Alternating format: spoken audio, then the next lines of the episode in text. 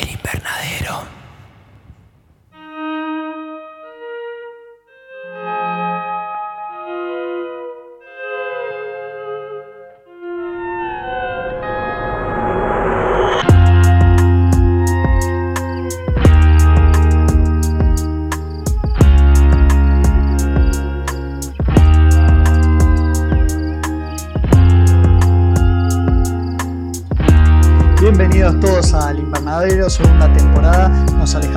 De Georgia para adentrarnos en el terror británico de Reino Unido con Martin Slane, película de la directora Ruth Platt. Una película de la plataforma nuestra anhelada Shudder, eh, que esperemos que algún día llegue por estos pagos. Mientras tanto, vamos a tener que seguir penetrando el bosque para encontrar este tipo de películas. Mi nombre es Jesús Allende.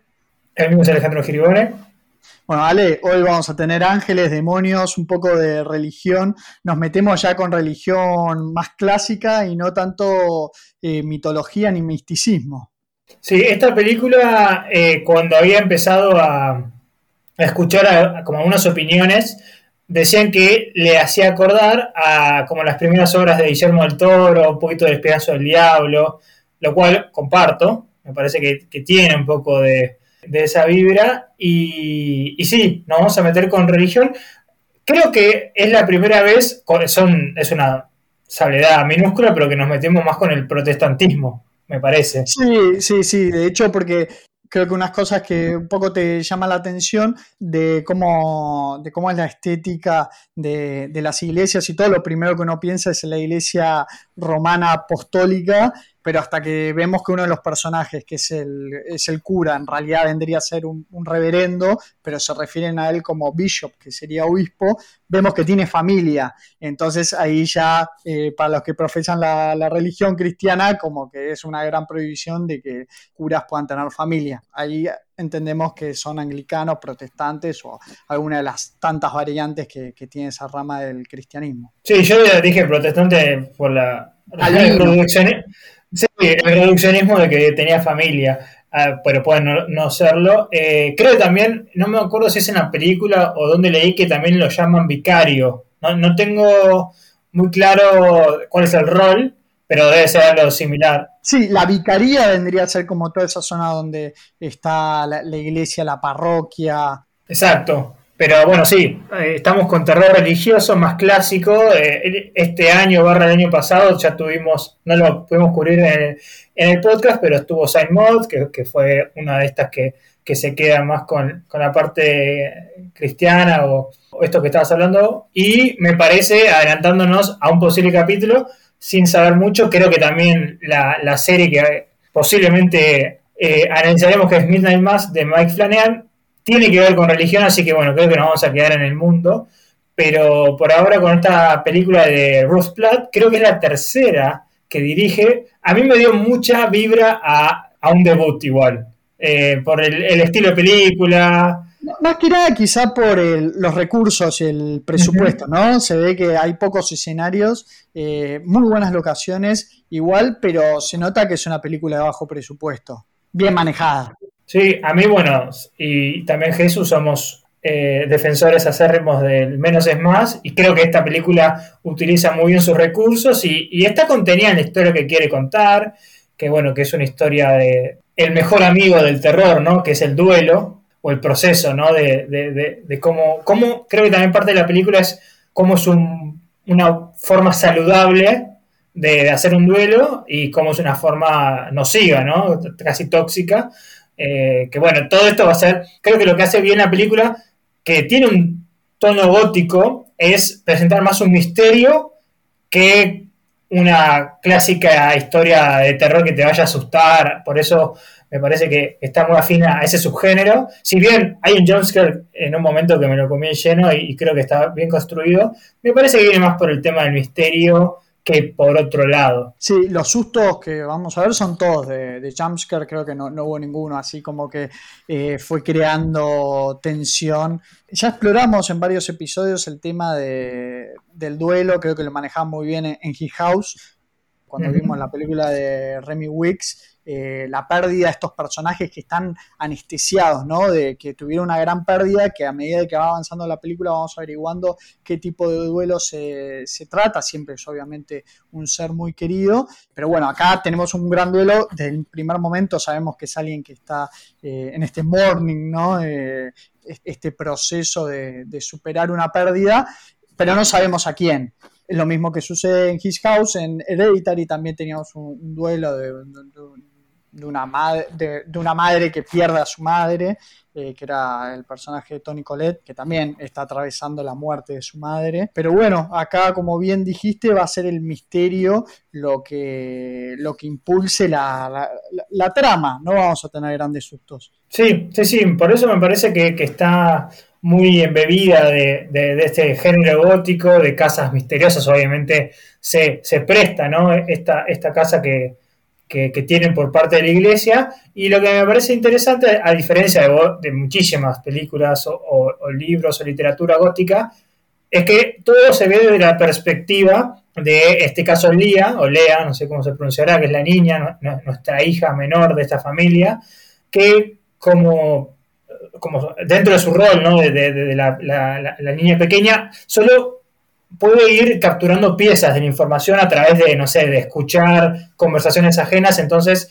como la película está puesta de ese prisma, nosotros tenemos muy poco acceso a, entender lo que pasa, más allá de que uno pueda adelantarse más o menos a, lo que va a ser el, el, reveal, que se va construyendo bien, si bien te podés ya empezar a dar cuenta. Y eso me parece interesante y bastante distintivo, ¿no? La perspectiva. Y está también manejado ese punto de vista que no sé si te pasó a vos, pero sí me pasó a mí, que al principio es un poco confuso eh, quién es esta chica, en qué lugar está, vemos que vive en una casa, pero de primera mano no, no me pareció que era la familia, después sí nos enteramos que es su padre, su madre, el padre de hecho es el reverendo de, de la parroquia, de la iglesia, pero no entendía si era una, una de esas casas transitorias para niños huérfanos, todo el tema de que estuviese la iglesia, como que me pareció porque había una frialdad en esa casa y todos los que habitaban ahí, la hermana, que al principio tampoco entendí que era la hermana, porque era, digo, no, es una chica que también que está huérfana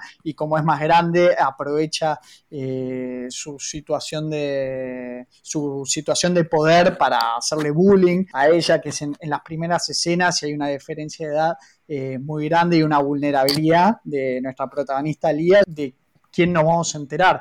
Pero bueno, ahí de a poquito vamos enterando que es una familia bastante disfuncional por la frialdad que muestran hacia ella, que es una niña completamente adorable. Eh, la actriz es un, papel espectacular, que la verdad que es muy emotivo el papel que hace. Sí, yo comparto eso primero por cómo arranca la película, que, que la vemos, asumo que ahora dentro de esta relación íntima con la iglesia es que está ayudando a algún asilo o algo, porque ella está eh, como trayendo platos de acá para allá y, después una señora le regala una torta para su cumpleaños, entonces ahí yo digo, como bien dijiste, no, debe ser una chica huérfana que está en esta casa para, para gente sin familia, lo que sea, pero no, lo que, lo que nos damos cuenta es que por alguna razón no le festejan su cumpleaños o, no quieren que, coma esa torta y parte de la, si querés, el, el ancla de la película o, el misterio mismo, no solo el de la niña que ya va a aparecer, es por qué esta, esta familia es tan distante con, una, una, niña que no debería tener ningún tipo de, razón para hacerlo, ¿no? Creo que hay una clara diferencia entre la relación que tiene, creo que es eh, la madre con ella, la, la, hermana y la madre que están en el mismo plano, y el padre. Yo creo que el padre es mucho más amoroso y amigable, pero el padre muy claramente, ya habiendo visto la película, está canalizando su duelo a través de como volcarse al trabajo. Entonces no tiene, no tiene tiempo para ella, pero no es la misma relación que tiene con, la madre que está constantemente en la casa y es como que casi eh, la ignora, ¿no? Adrede. No, y aún así con el personaje del padre, que sí vemos escenas donde, bueno, eh, se ponen la centralidad un poco más de darle cariño y afecto, tampoco sentimos que es el amor de un padre, ¿no? Como que parecería eh, alguien que entra y sale de su vida cuando tendría que ser alguien más presente, de que ver que su hija está sufriendo en soledad en su propia casa o que no puede ser contenida por su familia, porque lo que es demoledor del personaje de Lía es que está todo el día demandando afecto, ¿no? Porque está queriendo llenarse de, amor que no recibe, ella trata, en, todo momento trata de dar para, recibir, pero no, no hay un, ida y vuelta con ella. Sí, creo que también la idea es que trata de entender o quiere entender por qué recibe ese trato. También empiezan a jugar, ya no sé si es más un tema más psicológico o un, efecto de este maltrato, no maltrato, sino mal espacio, trato, eh, cuando empieza a tener como pesadillas, ¿no? con relación a su madre específicamente, ¿no? Que siempre en, las, en estas pesadillas se la ve como con una actitud muy combativa y casi demoníaca, y, arranca el misterio con este relicario que aparece, ¿no? que lo tiene la madre como, como dentro de un, de un colgante, que nos descubrimos que tiene como un, mechón de pelo, y acá no me acuerdo si ya se lo plantea en la película o, o es parte de la imaginación de ella, es que en un momento se habla de que posiblemente podría ser de un ángel, ¿no? Ella inclusive creo que había leído o había en un momento un afiche de, como un versículo de, la Biblia, no sé si de la Biblia o de dónde era, que podía decir algo así como siempre como poner a buena cara porque nunca sabes cuándo esa otra persona puede ser como un ángel escondido de ese, de ese estilo. Así creo que acá se, se mete el posible elemento sobrenatural ahí, antes de seguir con el tema del relicario, eh, quiero volver justo con una cosa que, dijiste que me pareció muy loco, eso de que separaras de mal y trato, que es muy interesante, porque acá sí hay un maltrato que es la propia indiferencia. Claro. No vamos a ver, y lo maneja muy bien la, directora, un abuso físico o una tortura hacia ella, pero la misma indiferencia y que la dejen de lado una propia familia es un tormento psicológico tremendo para una chica que, ¿cuánto deberá tener? ¿Ocho años? 10 años. Sí, 10 máximo. Entonces, eh, el maltrato se manifiesta de, esta manera, así que no quería dejar eh, ese punto que bien tocaste de lado. Y ahora sí nos metemos con el tema de, este relicario, esta figura que va a ser el gran misterio, ¿no? A quién pertenece, es un mechón de pelo, es una, un elemento que, la madre no deja en, ningún momento, como si tuviese un, poder hasta místico. Yo ahí al principio pensaba que, había algo, un tema, ¿no? De, ¿cómo es esto? Ocultismo, algo esotérico, ¿no? De que ella está atrapada eh, a este medallón que mismo cuando se va a dormir no lo, no lo suelta, que es tan preciado y que genera, impulsa la propia curiosidad de su hija de que quiere saber por, qué, qué es este elemento de tanta adoración que mi madre no puede dejar de lado y necesito saber qué es. Sí, yo también, porque en este momento todavía estamos dando los primeros pasos eh, entonces podría ser cualquier cosa. Yo, me inclinaba también a algo en, la línea de esta es la razón por la cual estamos en esta casa, como que es una especie de, ¿viste? De, amuleto de la buena suerte, porque hay como una especie de, reacción, no sé si desmedida ante, ante la pérdida, pero estaba, estaba filmada de tal manera que se prestaba para el elemento sobrenatural, que obviamente la película lo va a tener, pero después, bueno, nos vamos a enterar que esto es, bastante terrenal, lo que es, pero bueno, ella empieza a, jugar con este mechón y eventualmente lo, termina tirando, porque acá de nuevo la clásica, ¿no? Que típica escena que la madre o cualquier personaje está durmiendo, ella trata de, acercarlo y bueno, se lo puede quitar, y eso es lo que después empieza a, poner primera en, en esta dinámica disfuncional que tiene entre madre e hija que, cada vez como que lo va empujando más al abismo, ¿no? a, la falta de temperamento o de paciencia por parte de la madre con, la pobre Lea. Y acá además eh, lo interesante es porque acá irrumpe este personaje que yo ya venía con la mentalidad de cuando revisamos hace un par de capítulos de Howling the Ground el tema de las hadas, que es este ángel que aparece en esta película, ¿no? Que aparece primero como de, espaldas, no sabemos si es un espíritu, si es un ánima, eh, si es un demonio, pero que irrumpe ante la desaparición de este elemento que era tan preciado eh, por la madre de, de Lea de Lía, ¿no? Lea. Bueno, tan preciado por su madre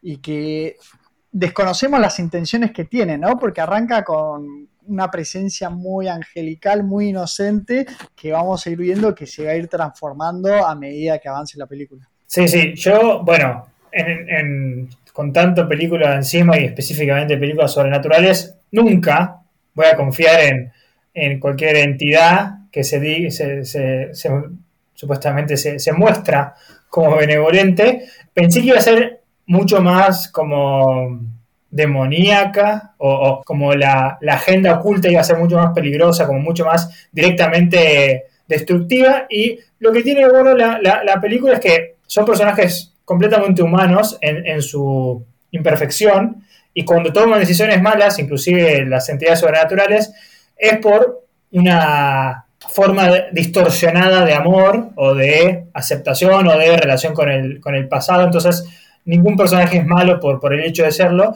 pero sí lo que tiene eh, el juego entre la entidad y, y, Lía es que van haciendo literalmente un juego, ¿no? Porque son dos niñas que, que están muy bien actuadas y tienen mucha química y cada vez se empieza a demandar más o, sí, escalar más y creo que lo vamos a ir viendo ahora, pero cada vez las, las pruebas o, los retos que tiene que hacer Lía la ponen cada vez en mayor peligro. Nunca es un peligro astronómico, pero de nuevo, estamos viendo una película bajo la perspectiva de una niña de 8 o 10 años, entonces hay cosas que a lo mejor no son tan peligrosas para, para un adulto, pero para una niña de 8 años sí lo son. Y eso es lo que vamos a ir viendo conforme también la apariencia de esta entidad empieza a, mutar hacia la realidad, o sea, lo que realmente es.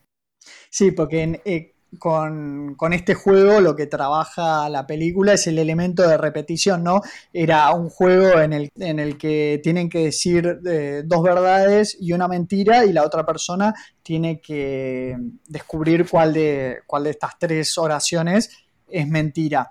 Creo que no, hasta el momento no habíamos visto una película que trabajara justo el concepto de mentira, que es lo que va a guiar toda, toda la trama, ¿no? Porque un poco mismo de lo que significa mentir de niño, que está más relacionado con, la inocencia, ¿no? Los niños generalmente mienten para, viste, no sufrir represalias, para que los padres no los reten, pero acá hay una gran mentira que es el ocultamiento de, los padres de, una realidad que está relacionado con este duelo que, dispara, eh, bueno, la situación en la que está sumergida la madre y que esta niña de nueve años no entiende de por qué el trato hacia ella. Entonces, bueno, vamos a ir viendo que en este juego van escalando cada vez lo, que son las mentiras y, las consecuencias. Y el personaje este de eh, bueno, Rachel, ¿no? Que vendría a ser este, no sabemos si es ángel o, demonio o quién, lo, vamos a ir discutiendo ahora. Arranca como una especie de amigo imaginario, muy típico de las películas de terror, ¿no? El tema que a diferencia de las típicas que vemos al niño que está hablándole a la pared o al vacío y tiene este amigo imaginario que siempre es una entidad, un fantasma, acá sí vemos las interacciones reales que tiene ella con, este personaje que nadie más puede ver más allá de, Lea. Sí, y también juega muy bien, que esto también lo he visto en otras películas, como Licha Forever, que es que la apariencia de Ángel es casi de, disfraces, ¿no? Eh, a propósito, ¿no? Parece que tiene unas alitas de mentira. Por eso decía lo de la, ¿no? Como que parece tutú y rosa. Sí, sí, sí.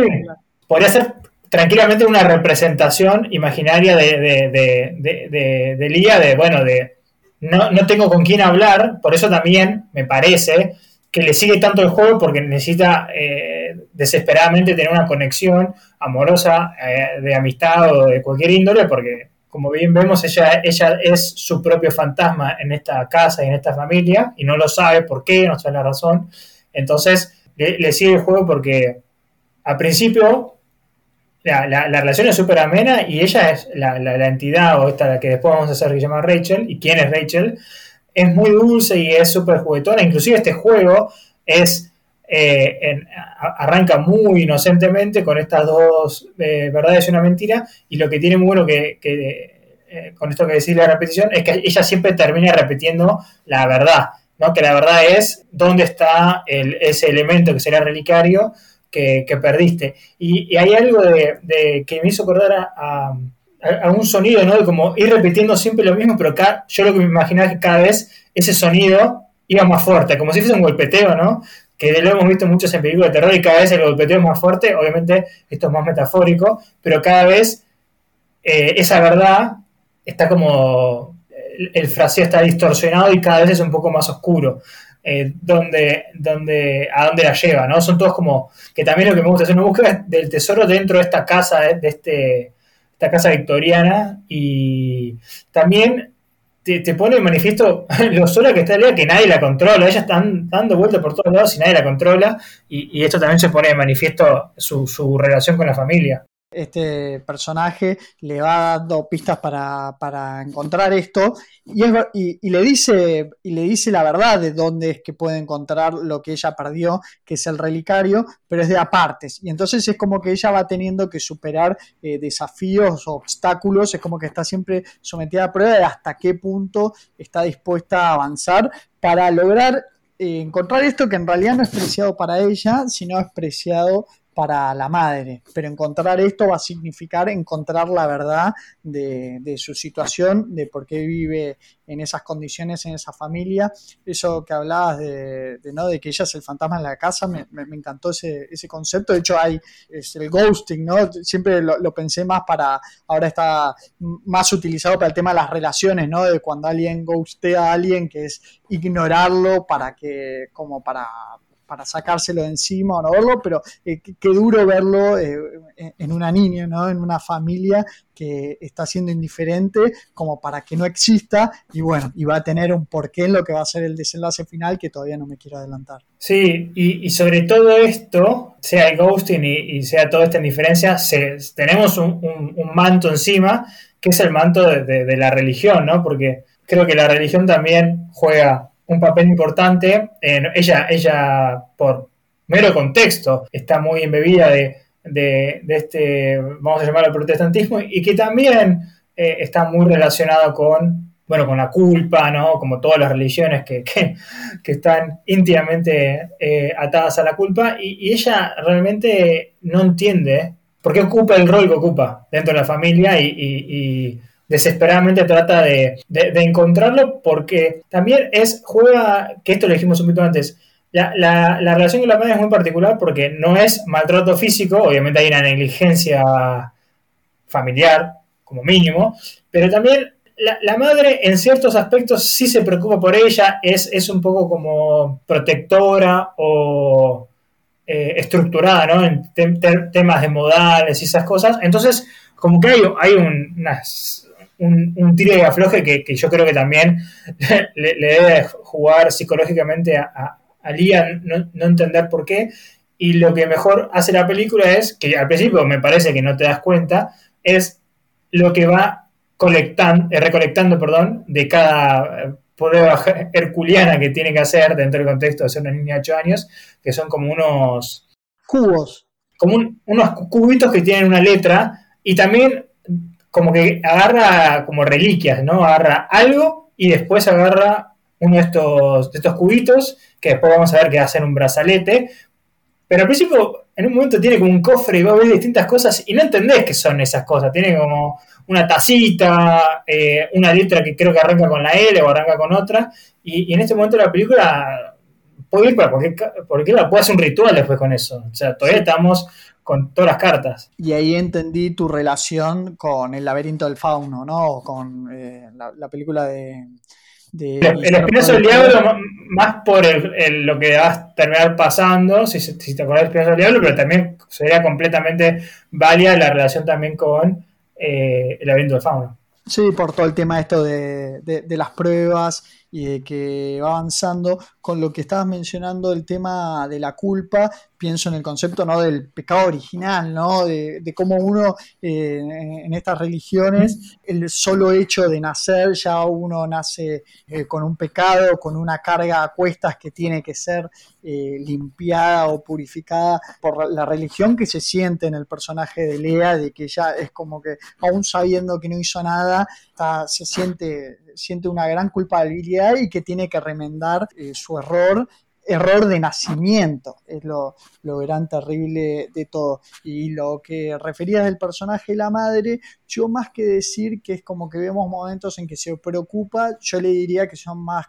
más bien intervalos de lucidez, ¿no? Es como que de repente eh, eso de estar derretida sobre el sofá o viste que no, no, se puede levantar por cómo le pesa su duelo, tiene estos pequeños intervalos donde vuelve al plano real y se puede ocupar como madre y darle cariño a su hija, pero que son pincelazos, no, no, lo vemos durante muchas escenas, pero sí hay, un calor maternal que aparece de a cada tanto. Sí, de la misma manera que también aparece en la hermana, ¿no? De, ella, eh, si bien la, relación con la hermana es como más eh, distante y física, ahí sí hay un poco de, sí, es maltrato, pero bueno, es más, más de, entre hermanas, un poquito más más violento que otra cosa, pero, pero sí, son como, como esos momentos de, lucidez que después se entienden por qué están y, y cuando después el reveal todo cobra más, más sentido, pero lo importante que creo que es donde, donde, donde se enfoca la película son todo, esta relación que tiene con, esta hada o, o, esta, este personaje que todo lo, todas las noches le toca la puerta y empiezan a tener esta, esta amistad aparente y cada vez empieza, como dijiste vos antes, a, subir el, el juego o, a tratar de pedir algo más creo que uno de los primeros momentos donde ya se ve esto es que ella tiene que buscar otro, otro rincón, porque creo que ella siempre está buscando lo mismo, solo que aparentemente cambia de lugar y se tiene que subir a una especie de árbol y ahí es donde se cae. De nuevo, es una situación súper cotidiana y mundana, pero bueno, para una chica de 8 años eso también puede ser la muerte, o sea, uno se puede caer mal y tener un accidente y morir, y creo que ahí es donde también algo que aparece mucho en la película que tiene que ver con esta, con esta negligencia o desidia familiar, que es le apareciendo como al fondo del plano y mientras otros personajes están como en una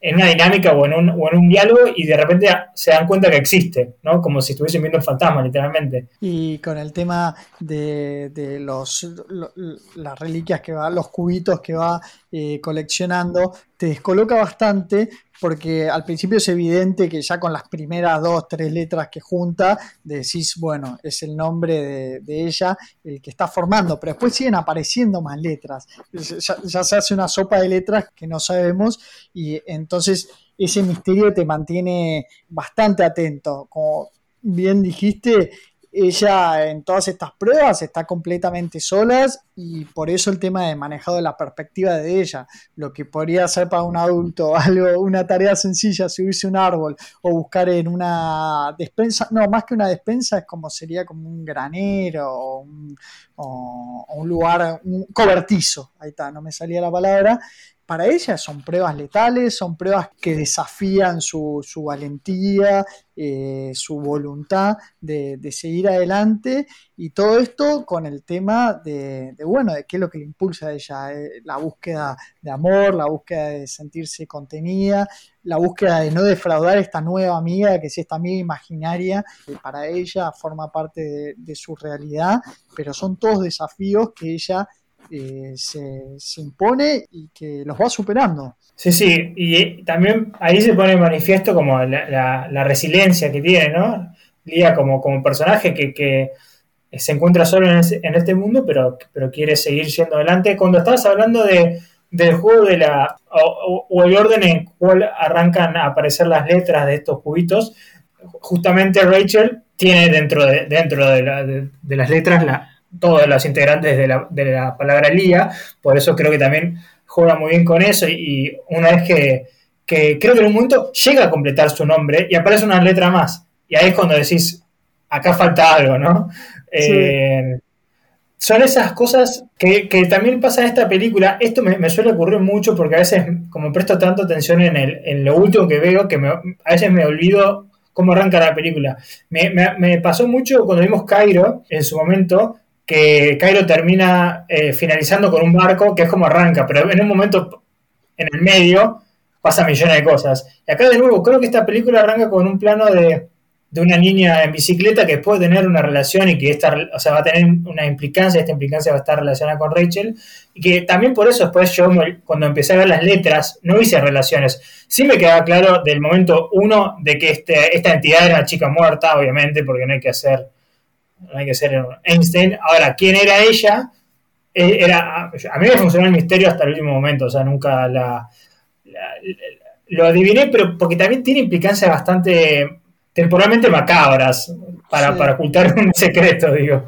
Sí, sí, sí, acá vamos a tener un changeling, pero de, otro estilo, una, una sustitución que, realmente es muy macabra, dependiendo también de cómo uno interprete el final. Esa escena que referías de la niña en bicicleta con las alas, que uno lo primero que piensa cuando después tenemos una segunda escena con una niña más o menos de la misma edad, es que era la misma. Y la verdad que uno se olvida de esa primera escena y recobra eh, se resignifica al final de la película. A mí lo que me pasó, pero me sucede eh, este tema de, bueno, de ver películas para analizarlas en un podcast que por ahí si la viese de otra manera y no prestando tanta atención que a veces vas buscando simbolismo o estás más atento a otras cosas que una película que ves de, forma más para por ver, ¿no? Para, para, matar el tiempo. Pero cuando ella completa el nombre de, cuando consigue las letras que forman su nombre, Lía, Lea, las pone invertidas.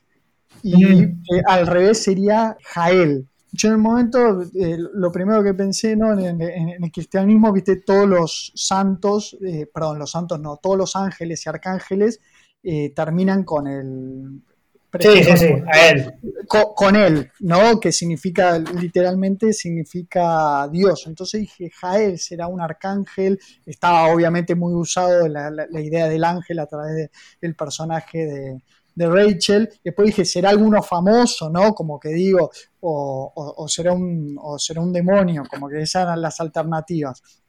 Encontré que de hecho, después buscándolo porque no lo sabía, que hay un, ángel que, tiene este nombre, el de Jael, pero que no está en los, ni en el Antiguo Testamento ni en ninguna de las escrituras que vendrían a ser santas pero que sí es como un ángel que incorporaron ahora en la religión en este momento. Como que me pareció algo muy curioso el tema de incorporar figuras santas más contemporáneas, pero hay gente que le reza eh, a esta figura de, Jael. Y la otra alternativa era que fuese un demonio. Es que juegan mucho con el tema eh, religioso primero porque creo que desde cuando vimos The Lodge, que, que no vemos tanta como subtexto, no subtexto, pero tanta iconografía religiosa. Obviamente es una casa de un vicario y todo eso, pero está repleto de cruces o de, vírgenes o cualquier tipo de, artefacto eh, religioso, así que se, prestaba también, juega mucho con el hecho de que supuestamente esta entidad podría ser un ángel guardián o, eh, o, o, al menos esa capaz es lo que interpreta al principio del día. Yo, yo pensé que podía ser un ángel también, o un demonio vestido de ángel. Eh, no sé si, no sé si los, los querubines son, serían como los ángeles, los niños ángeles, o eso es otra cosa. Sí, sí, sí, los querubines. Cupido es un, eh, era un querubín. No, San Valentín, creo que viene, viene de ahí. Claro, pero yo creo que lo que tiene la película, es una carta que, la usa a, tal extremo que le, juega en contra, que es demasiado sutil o ambigua. Entonces, como que es todo y no es nada a la vez, todos estos elementos. Digo, nunca te queda una, como una razón aparente, más allá de que obviamente esta chica, eh, esta entidad es Rachel, que nos enteramos, me parece que si bien estuvimos jugando todo, todo el episodio para decirlo, que era la la primera hija, la, perdón, la segunda hija que tuvo este matrimonio, la hermana que hubiese sido la, del medio, básicamente, entre, no me acuerdo, el toque anotó, creo que era algo así como Breck, Bex. Bex es la hermana mayor, Lía es la hermana menor y Rachel estaría en el medio. Así que bueno, nos enteramos que es ella, cosa que habían, o sea, estaban los elementos, pero yo nunca hice, hubiese hecho esa asociación por una cuestión de que cómo no sabría que hubiese tenido una hermana que murió. ¿entendés? Ah, eh, eso es lo que juega también la película, porque bueno, es una situación tan particular que, nunca eh, ataría los cabos. Yo simplemente pensé que era una chica que había muerto en circunstancias particulares, posiblemente en esta casa, que, tiene mucho. El, tagline de la película es A Ghost Story, una, historia de fantasmas. Y la, hemos visto mil veces, ¿no? Un fantasma que está como encerrado en la casa directamente, lo hemos visto en Blind Manor el año pasado. Entonces creo que yo lo iba jugando más por ahí, pero lo que está bueno de la película es que, eh, que lo, hablamos antes, es cómo va cambiando la apariencia de, de Rachel, ya vamos a poner el nombre, y, si querés su actitud, que cada vez es un, poco más confrontativa, llegando a un punto casi de Full Demon, eso lo vamos a hablar en un ratito, pero, pero juega bien la película en, ir corrompiendo, en realidad mostrando como su verdadera eh, forma o su última forma, ¿no? Y, sacando la, el maquillaje. Sí, para mí el, final eh, es lo... o sea... Sí, sí, sí. Es lo que menos me, gustó de, la película, si bien está bien, es como que creo que recae en eso de que a veces los directores tienen esa necesidad o sienten que tienen esa necesidad de hacer un montón de, explicaciones. Yo creo que era interesante la parte de, de todo esto de, bueno, de, cuál era el duelo que estaba teniendo la madre, que le da contexto a que hubo una pérdida, pero mantener la duda de que si este personaje de, Rachel, el ángel o demonio que aparece, es verdaderamente ella. Nosotros siempre hacemos un chiste en este podcast, nunca es Timmy, ¿no? De cuando lo vimos en Dark Song, también la película irlandesa, ¿no? De que ante el duelo los padres hacen lo que sea para recuperarlo y esa entidad que llaman a la casa nunca es la, nunca es el hijo que perdieron, ¿no? Entonces para mí todavía estaba en duda, pero creo que al final la, directora termina por despejarlo del todo y decir, no, esta es eh, la hija que, que, perdió, que murió al poco tiempo de que, o creo que es el mismo día en el que nació Lea pero me gustaba más esa duda de decir, bueno, es un demonio, justo esta escena que te mencioné de cuando veo el nombre de Lea invertido que hacía Jael y digo, bueno, el arcángel este, Miguel, Gabriel, eh, bueno, Luzbel, claro, que el Luzbel, que es el diablo, que es el ángel caído, entonces digo, bueno, puede haber esta duda de que es un ángel o un demonio, pero te lo despeja a esto que dijiste, es a ghost story, una historia de fantasmas. Sí, no, no, y, creo que juega muy bien con, con eso el último o los últimos minutos o escenas son, son las, las más flojas.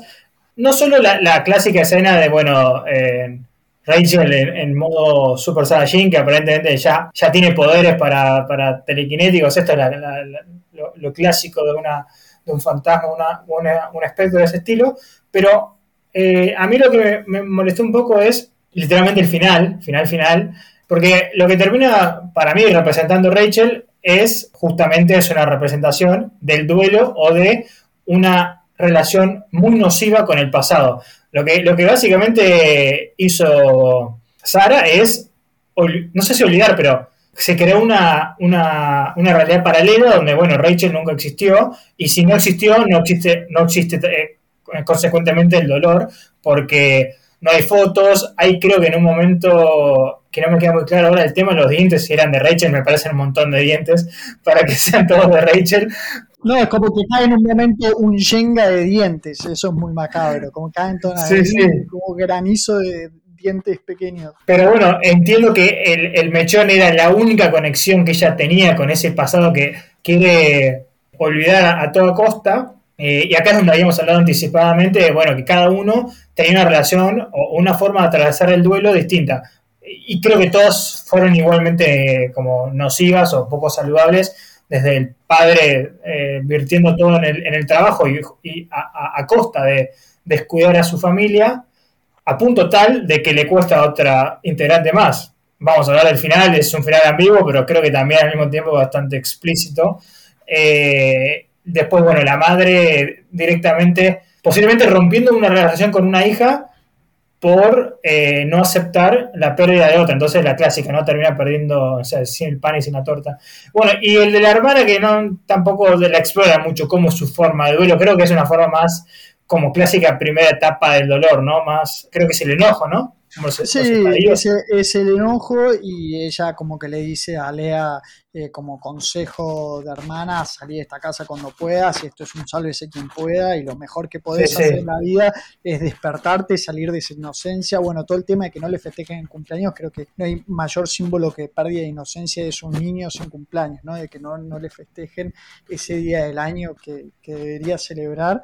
Eh, celebrar su nacimiento, ¿no? A ella no le celebran su, nacimiento, ahí está un simbolismo más eh, demoledor que ese, creo que no hay. Mi interpretación, vos decís, Sara... Eh, o sea, para mí Sara muere. Bueno, pero volviendo antes de eso, vos decís, eh, Sara eh, borró toda la existencia de, Rachel y por el tema de que saca las fotos y para ella Rachel no existe. Mi interpretación es a la inversa, de decir, ella quedó estancada en ese momento de la muerte de, Rachel y, lo que es más terrible, la que no existe para ella es Lea, que es la, su hija que, que, vive.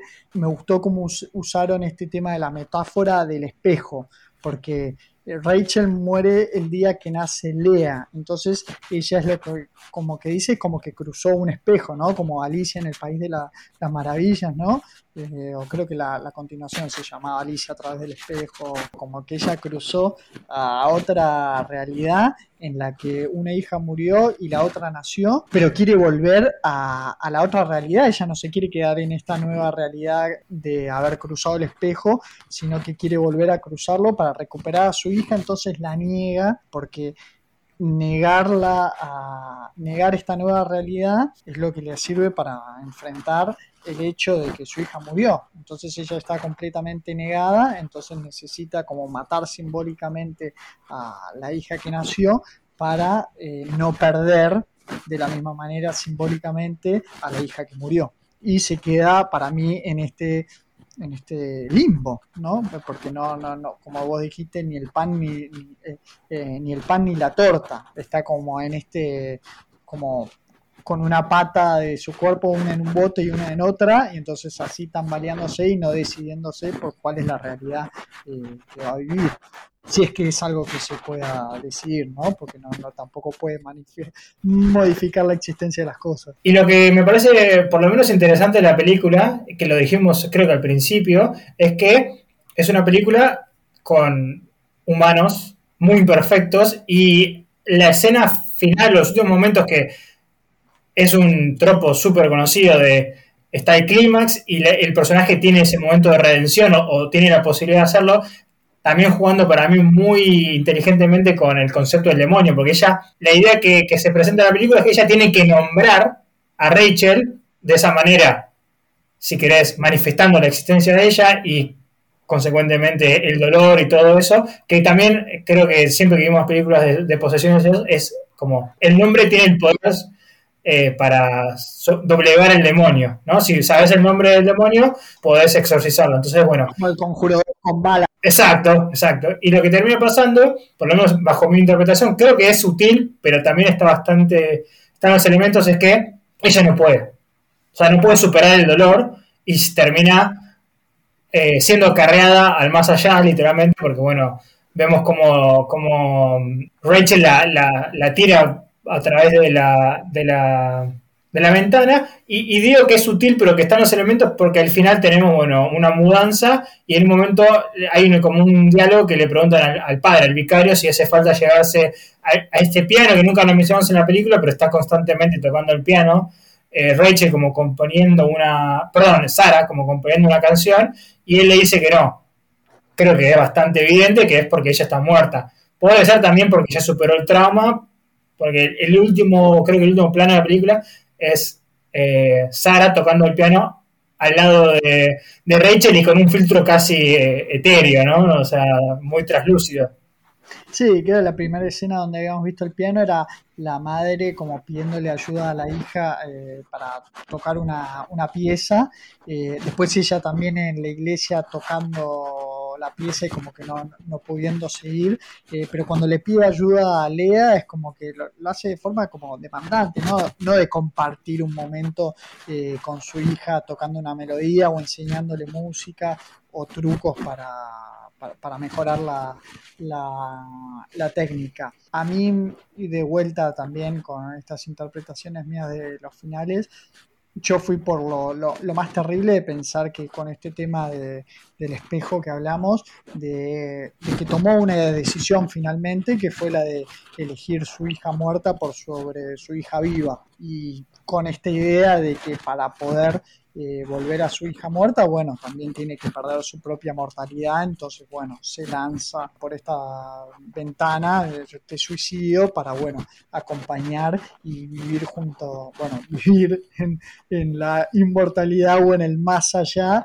con su hija, que no, no podemos saber si a ciencia cierta si era esto o era otra identidad que se aprovechó de, este contexto y como es esto se hizo pasar eh, por su hija. Pero bueno, son interpretaciones, pero de vuelta por eso me, referí, como habíamos hablado en el capítulo de, de, in the Ground, el tema de los changelings, el sustituto. Acá también hubo una suerte de intercambio, hija viva por muerta. Sí, y que yo comparto y creo que es una de las lecturas válidas o de las pocas y tiene ese eh, condicionante o agravante, más que, mejor dicho, de si realmente se suicida la la interpretación que tiene, ¿no? Dentro del contexto religioso y dentro del contexto del más allá para la vida que ellos llevaron y específicamente del padre. Así que para mí fue, fue una muy interesante película con tintes de ópera prima, que sí hemos quitado estos elementos de, de que lo dijiste, ¿no? A veces eh, los directores o las directoras le tienen miedo a la audiencia, ¿no? Como que piensan que, que, le tienen que dar una respuesta.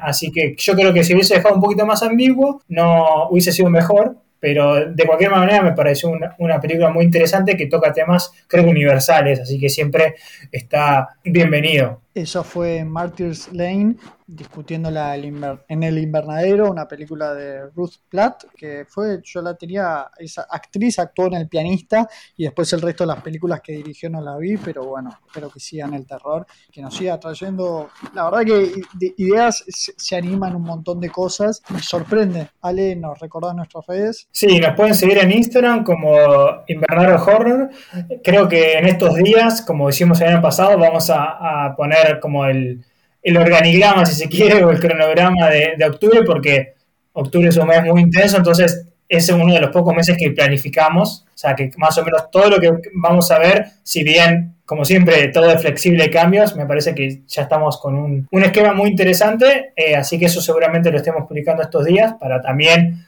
eh, que ustedes sepan qué pueden ver. Eh, así que nada, los esperamos como siempre. Muy, muy dichoso de tener esta audiencia magnífica. Y se viene un octubre muy cargado entre series, películas y bueno, y nuestra festividad favorita para todos los amantes del terror, que es Halloween. Así que ya vamos a arrancar con esta gran previa para nuestra mejor fecha del año. Mi nombre es Jesús Allende. El mío es Alejandro Giribone. Hasta la próxima. Chao, chao. Chao, chao.